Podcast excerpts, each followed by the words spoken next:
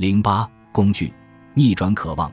之所以选择前进的动力作为我们讨论的第一个更高动力，是因为它具备最为明显的特质，带着目标感，锲而不舍地穿越宇宙。要汲取这股能量，你需要在自己的人生中勇往直前。只有这样，你才能呈现和这股能量相同的状态。但这并不容易。现在你已经明白，人们会不惜一切代价逃避前进带来的痛苦。而菲尔不会被这个讨厌的人性弱点吓到，他自信满满的告诉我，任何人都能够掌控对痛苦的恐惧。我问他为何如此笃定，他说他发现了一种可以训练人渴望痛苦的工具。这话即便是菲尔说的，听上去还是很奇怪。我怀疑他有受虐倾向，甚至更糟。然后他告诉了我下面的故事，我才理解了他的疯狂。那时候我十三岁。在男子中学读初中二年级，是个瘦成皮包骨的小不点儿，似乎每个人都比我高。对我来说，每周最可怕的环节是机械制图课，因为我画的特别烂，就像罗夏墨迹测验里的涂鸦一样。更可怕的是我的同桌，他十八岁了，体格壮实，毛发浓密，是学校橄榄球队的老队长和明星跑位。我看着他，就像看着一个神与危险动物的混合体。幸运的是，我们至少有一个共同点，那就是在这门课上都画得一塌糊涂。正因为同病相怜，他向我敞开了心扉。他聊了他最感兴趣的话题——橄榄球。他被认为是这座城市的最佳跑位，但不知为何，他急于向我解释自己是如何获得这一殊荣的。他所说的话震撼了我，四十年后的我依然记得。他说。他并不是这个城市速度最快的跑位，也不是最敏捷的，比他强壮的球员也比比皆是，但他仍然成了这座城市的最佳跑位，并且通过丰厚的奖学金证明了这一点。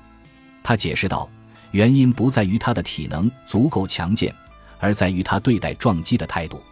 他要求自己在争球后的首次对抗中就拿到球，然后他就会跑向最近的防守球员。”他不会做假动作欺骗防守球员跑出界，也不会自己跑出界，他会直接冲向防守球员，故意受到撞击，不管有多痛。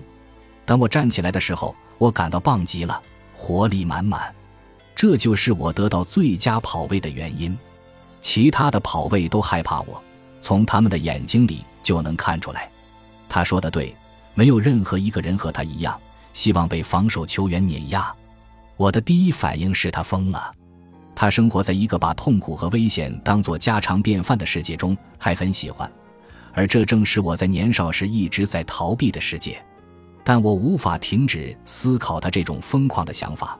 如果直面痛苦，你就会发展出超能力。随着岁月的流逝，我越来越发现这是对的，而且不仅仅体现在体育领域。虽然他自己并没有意识到这一点。但他向我介绍了掌控痛苦的秘诀，还给了我发展出连接普通人和前进的动力这一工具的基础。这位球员之所以在同龄人中崭露头角，是因为他逆转了常人逃避痛苦的渴望，反而想要获得痛苦。这对他来说很自然，对普通人来说似乎不可能。其实不然，有了合适的工具，任何人都可以训练自己渴望痛苦。这种工具叫做逆转渴望，在你尝试使用它之前，先构想一个你正在逃避的情形，不必非得像那个球员一样遭受身体上的痛苦，因为你更有可能在逃避某种情绪上的痛苦，比如一通迟迟拖着不愿意拨出的电话，一个难以应付的项目，或者一项仅仅有些无聊的任务。文尼逃避的就是他在演艺事业的前进路上必须面对的被人拒绝的场面。当你选择了某个情形之后，想象一下你可能会感受到的痛苦，然后忘掉这个情形，专注于痛苦本身，再尝试着使用工具，逆转渴望使用方法，将你面前出现的痛苦看成一团云，在内心默默地朝他呐喊：“来吧！”感受一种对痛苦的强烈渴望，让他将你带入这团云，在你保持前行的过程中。在无声的呐喊：“我爱痛苦，深入那片笼罩着你的痛苦中去。”你会感到那团云将你吐了出来，并在你身后合上了。此刻，在内心坚定地告诉自己：痛苦让我自由。当你离开那团云时，感受自己被向前推入了一个闪耀着纯净光芒的国度。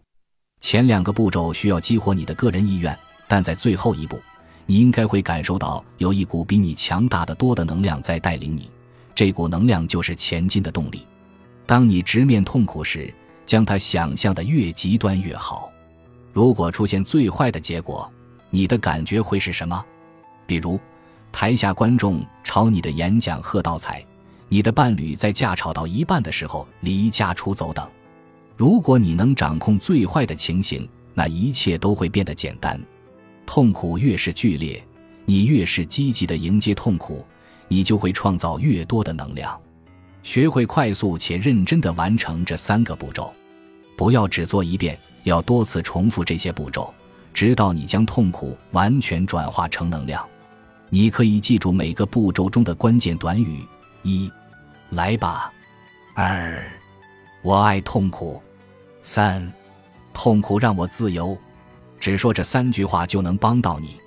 现在你应该清楚了，为什么我们将这种工具称为逆转渴望？